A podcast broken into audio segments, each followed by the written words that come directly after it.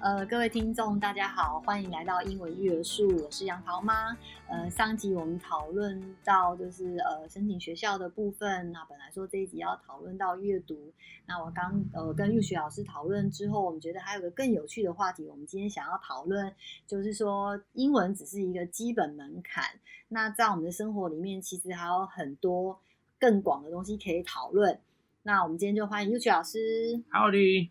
嗨，玉雪老师，就是我们现在可能会讲到说，哦，以前啊，可能二十年前会觉得哦，英文很好，就是像我们刚刚讲的考呃 SAT 你考很高分，或者是说你只要呃托福考很高分，你可能就可以念到进到一流大学，或者是你很喜欢很想进去的大学里面念书。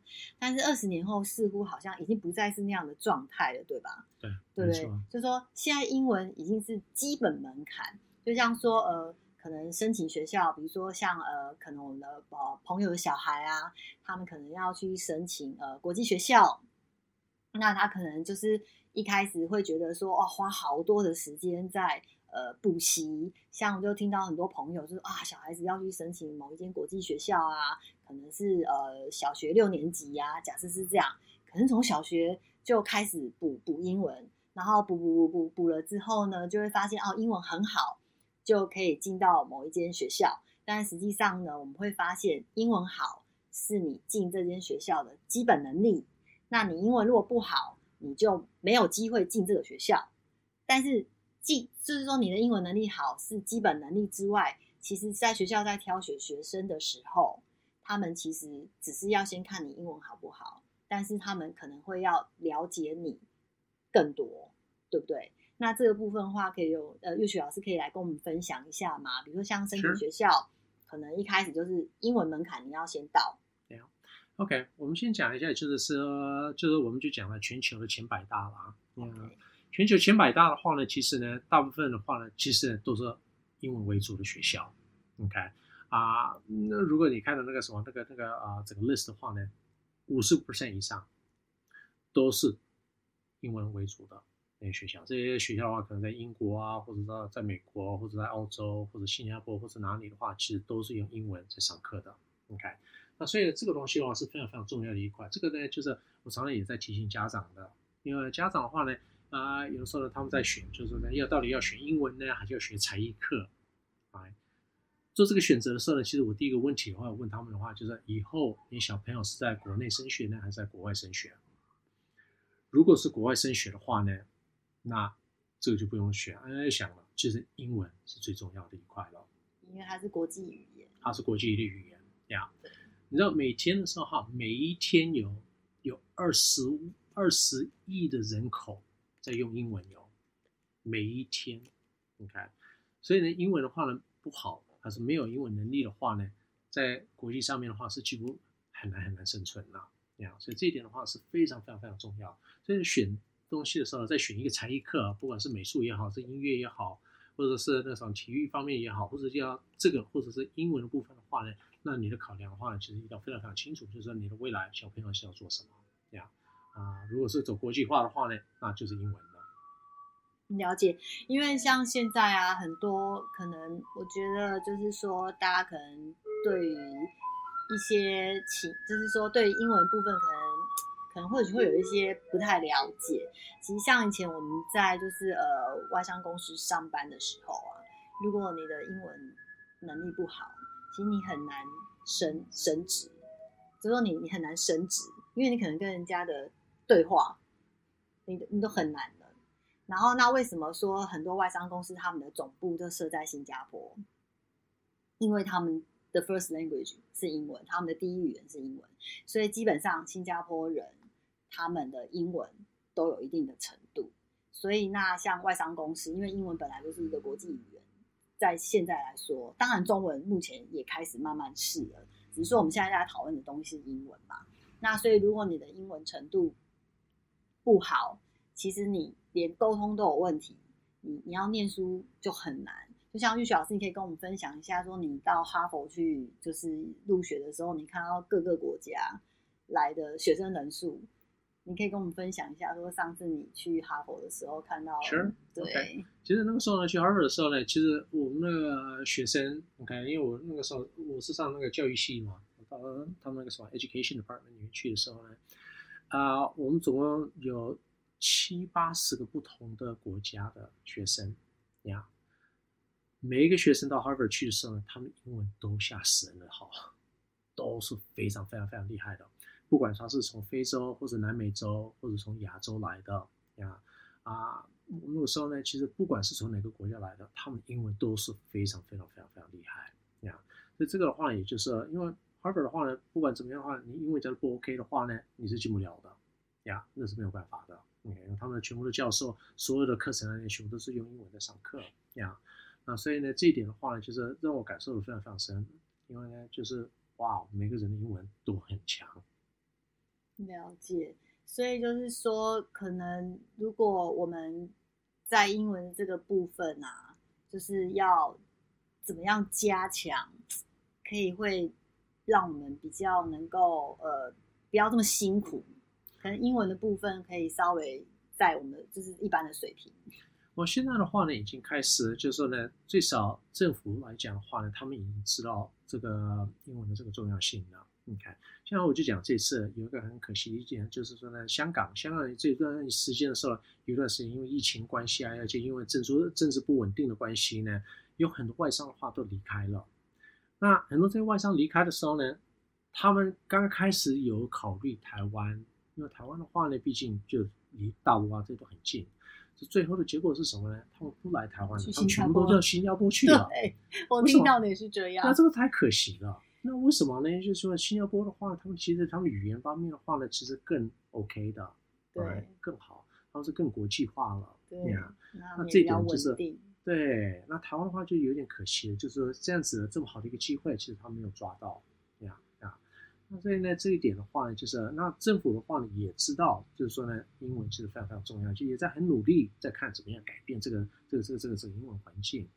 因为现在的话呢，就是说呢，他们的方式的话呢，其实我现在目前看到有一几个，就是说学校的话，很多学校都在改成双语学校了。所以他们用的方法的话呢，还是有很多问题，也，还是有很多问题。那这些问题的话呢，是来自于就是呢，是我不知道他们的政策是怎么样，怎么怎怎么样。怎么样来的，或者他们的想法是怎么样？可是呢，可能还是需要再还要再改一下吧。对，还要再进化一些。了解，所以玉雪老师可以跟我们分享一下，说要怎么样去学习英文，可以可以比较进行的比较顺利。比如说，我们刚刚讨论到是说，哦，小朋友可能要做阅读加呃 phonics。啊，其实英文英文的部分的话呢，当然就是呃，阅读的话是非常非常重要的一块。你看。啊，阅读的话呢，然后呢，怎么样让小朋友阅读的话，当然就是一定要把 phonics 的话一定要学好。你看，那 phonics 学好完的时候呢，进入阅读，阅读完的时候一定有包括讨论。你看，那讨论的过程的时候呢，要怎么样去讨论也是非常非常重要的。其中的话呢，有个东西就是我们发现，就是说在教小朋友过程的时候呢，啊，讨论小朋友的话呢，他们不习惯怎么去很深入的了解一篇文章。他们表面上面的话呢，他们都可以找出答案来。你看，像他们读完一篇文章的话，你问啊哦，这个这个主角的名字是什么？他马上可以翻一翻，他可以找得到。或者这个主角的话，他现在在在做什么？这个东西翻一翻都可以找得到。只是如果假如问更深层的那个什么那个啊啊，意义对意思的是什么？算了，这小朋友的话，他们就没有什么想法了，他们就不知道怎么办了。为什么呢？因为这种问题的话，不一定有正确的答案。嗯，那。可惜的是什么呢？是台湾现在还停留在所有的东西都要有正确的答案。哦、对，OK，明白。这个呢是很大很大很大的一个限制，而且你没有一个正确答案的时候呢，就错了，这就属于就是错的答案了。对，right，这个是很大的一个问题啊。那所以小朋友的话呢，他当然就不敢回答了，因为他怕犯错。只是语言的话呢，我们都知道一定要犯错才能学习，才能把它学好。对。Right? 所以这一点的话呢，是一个很矛盾的一点呢，就是说呢，又希望小朋友要给正确的答案，只是呢，你正确答案的话，那你就不能用那种开放性的那种问题了。这个呢，是一个很大很大的一个挑战呀。所以其实其实学英文如果只是照本宣科的话，其实也也也会比较受限哦，应该还是要有比较广义的，对不对？比如说像以前可能我以前念书的时候，好久以前。我有一题答案错，可是我明明就觉得那题答案是对的，我就跑去问我老师说，为什么这一题这一题有错吗？嗯，他说这题没有错。我说那你为什么不给我分数？他说因为你写跟国文课本里面的不一样。然后我就深呼吸，然后就哦，OK，原来我没分，是因为我写跟国文课本里面不一样，但我的意思是对的，但我那题就没分。对，其实我跟你讲，Alice，OK，这个是你以前可能很多年前的事情，对吧？对，非常多年前。好，现在还是一样。对，所以我们这个还是一样。对，所以我们的我们的我们的我们的我们的教育。好像好像比较没有随着时代在呃做做更多的更新哦，是没错。就是说，那这一点不改掉的话呢，嗯、这个语言要往前进哦，非常非常难，非常有限。因为我们的孩子受的教育大概是这样，所以我们教出来的下一代可能也差不多是这样。哦、这一点的话，也是我要这加强的，这、强调的就是。一个孩子的话，他怎么被教，他以后未来当老师的时候，他也是用那种方法来教。对，所以假如说这个圈子跳不出来的话呢，就这个教育永远都不会改变，不会进步。对，所以所以有时候我们其实真的会觉得说，这个真的很受限，很受限孩子。诶，比如说像我可能有呃认识呃呃老师。我可能就会呃跟呃老师在讨论的过程里面就会问说，诶，那个为什么这样的书籍其实很受限？明明就知道孩子可能学了两三年，都还是只会一些很简单的对话，可是他却没有太多的英文程度。那可能有些老师的回答就会说，如果你教太深的，可能小孩不会，回到家父母就会到学校来。觉得说你没有把我孩子教好，那很多老师就会觉得，那我每次都要解释，或者是说要花很多的时间去做这件事情，那我就教你一个全部都会的，那你就不会再来找我了。哦，所以有时候听到你会觉得真的很为难，就是说，像我是永远都不会到学校去找老师的的家长，因为我会觉得，如果老师的教的呃状态状态是怎么样，我只会调整我自己。比如说，可能我孩子在学校学的是这些，那我会去增加我想要让他增加的部分。比如说，我可能就啊会让他去多学一些英文，或是我们会买书回家阅读，我们可能会去做一些其他的补强。但是有些家长是会到学校，可能会跟老师讨论。但有时候老师会觉得说，你你来找我，我要跟你解释，那我干脆就教一个全部人都会的。就，就 How are you? I'm fine, thank you。就这样，然后就变成明明孩子这两年其实可以可以学到很多，但因为他不想解释或是不想说明，他就给你一个最简单的，反正你就会嘛，顺口溜。那老师的任务就达成了。这是我听到有有我这种状况的。哇，这实在太可惜了。因为其实做老师的话呢，嗯、其实因为我自己本身是老师嘛，对，所以呢。做老师的话呢，其实不是只是教育孩子，有时候也需要教育家家长。对，家长的话呢，他不一定懂说为什么我们要做什么事，为什么我们要这样子做。那其实这个东西的话，也就是一个一个一个一个机会啦，来跟家长解释一下，就教家长说为什么现在的话，按照现在最新的那个那个科技啊，或者最新的那个什么研究出来的话呢，是怎么样教孩子是用最好的方法，right？家长不一定懂，所以呢，我们当老师的话呢，其实我们。应该也要教育家长，不是只是孩子。对，所以就会发现说，因为要统一管理，所以就选了一个大家都会的。但可是，可是这个东西你会觉得说，它其实如果只是两年，你可能就是这些这些英文程度的话，其实真的非常非常非常的基础。但是你的时间，你一直在长大。其实这个呢，就是很可惜的，很可惜，时间的部分是没有办法再弥补的，对，回来的。那所以我就觉得说，像我们，我们既然这个是我们的孩子，我们没有办法去依靠太多外在的的的的力量，我们其实还是必须要靠我们自己的努力来让我们的孩子成长嘛。所以有些时候我们可能发现哦，可能在这个学校，或者说在这个地方学习，那当然公立学校你可能没有办法转换，那你可以自己再想办法去补强孩子。那私立学校是转换比较容易，哦，对不对？就是你你可以比较做一些多的调整。所以就是英文的部分，如果说我觉得不管学什么啦，你其实都不太可能因为对方不符合你的期待你就转学，不太可能。不管你今天学游泳啦，学球类运动啊，或者是学什么东西，除非是说这个这个这个教学的人真的真的是有很多很不 OK 的，不然的话，我觉得还是家长自己的力量是最强大的。是，可能就对，尤其是如果呀。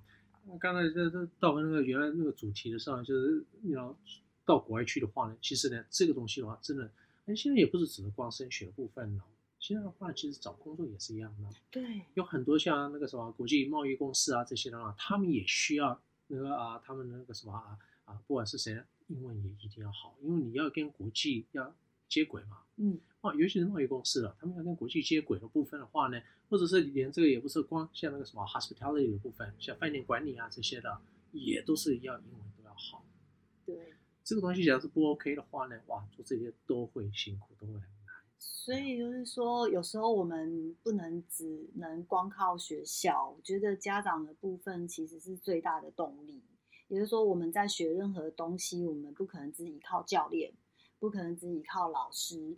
我们其实也是一个很重要的工程，就是我们可能要督促我们的孩子，或是我们自己要加入他们。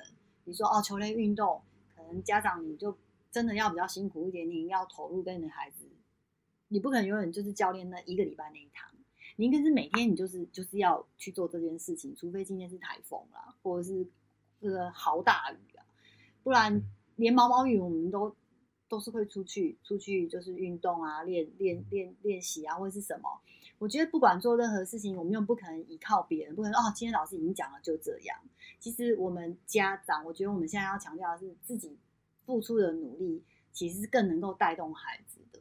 没错，没错。其实家长的话呢是很重要一点的。对。孩子的话呢，他自己不会有这方面的东西，想要学这个东西，不一定会想要对自己来。所以这个都是要靠家长的支持，那时候那个啊坚持。对，坚持很重要的。然后呢，还有呢，家长的努力是非常非常重要。对，就像说我们有时候去学学习某一项运动，或是学习某一个语言，其实我们都是要每天去执行这件事情的。不管不管，就是运运动就不管刮风下雨了，只要不要太大雨，毛毛雨我们都还是会出去啊。现在讲到这个运动呢，我就可以讲到我的小朋友的跆拳道呢。哦，乐许可以跟我们分享你的跆拳道吗？呀，我的小朋友的话呢，以前刚刚开始的时候呢，他我，我老大六岁的时候开始学跆拳道。那因为六岁学跆拳道呢，他一个人去的话呢，很无聊嘛，他也不想再一个人去，所以好吧，之后我也陪着他去。了解。所以呢，到最后呢，升级的时候呢，升到那个什么，慢慢慢慢升上去到黑带的时候呢，是我是跟着他一起升黑带的。哦，那你也黑带？哦，我也是黑带，而且我我现在是黑带二段的了。就是现在的话呢，我的老大呢已经学了十二年了。Okay. 这十二年的话呢，就是我陪着他一直一路上去的。那现在的话呢，我已经不用陪他，他也自己升上去升到三段了。那老大、老二、老三，其实我们三个的话都是这样子，都是我们这样子陪着他，每个礼拜都去打，每天都去打。然后呢，不但这样子呢，还有呢，就是他们比赛的部分。啊，我现在很幸运的是什么呢？就是我跟因为我女儿其实真的很不错，她现在的话呢，去年呢打到世界冠军了，哦，她拿金牌了，太棒了。我老二呢也拿了金牌了，嗯哼，他们老大老二都拿过的。那现在的话呢，就老三的话，我们现在也在看，去年的话他可不可以拿到，就是说呢啊啊全国，对，也看可不可以拿到全国得奖的呀。所以这个的话就是一个努力，其实这个花很多年的时间，就要很坚持。对，所以除了运动，英文也是如此。英文也是一样，一定要每天。对，对不对？对，没错。就像我以前也是，呃，可能小朋友小时候那时候还是还还是会要背一些一些单字啊，就是比如说以前可能刚因为以前刚开始的时候，可能就是他可能背两个小时都背不到一个吧。嗯。然后你就是每天都要跟他跟他跟他坐着一起啊。然后，哎，可能接下来可能十五分钟，他就可以背三十个。对，wow. 就是说，其实这就是一个毅力，不是说要分享背单词啊，就是说我们要分享这个一个毅力啊，就是说你你你要持续不断的做，那这这个事情是不可能交给学校的，是，就是家长要努力的。所以当你在往前跑的时候，你就更跨出了多一步，对不对？没错。那如果想要孩子未来有有更好的选择、更多的发展，其实英文就是一个很基本具备需要有的能力，在未来的的那个行业里面，或者是升学里面，对。对，那玉雪老师还有没有什么其他要跟大家一起分享的呢？啊、其实差不多了。OK，好，那我们这一集就先分享到这边。那如果有什么问题，欢迎留言，我们会再跟您做回复。那下一集我们一样再继续讨论阅读的重要性哦。谢谢大家，拜拜。拜拜。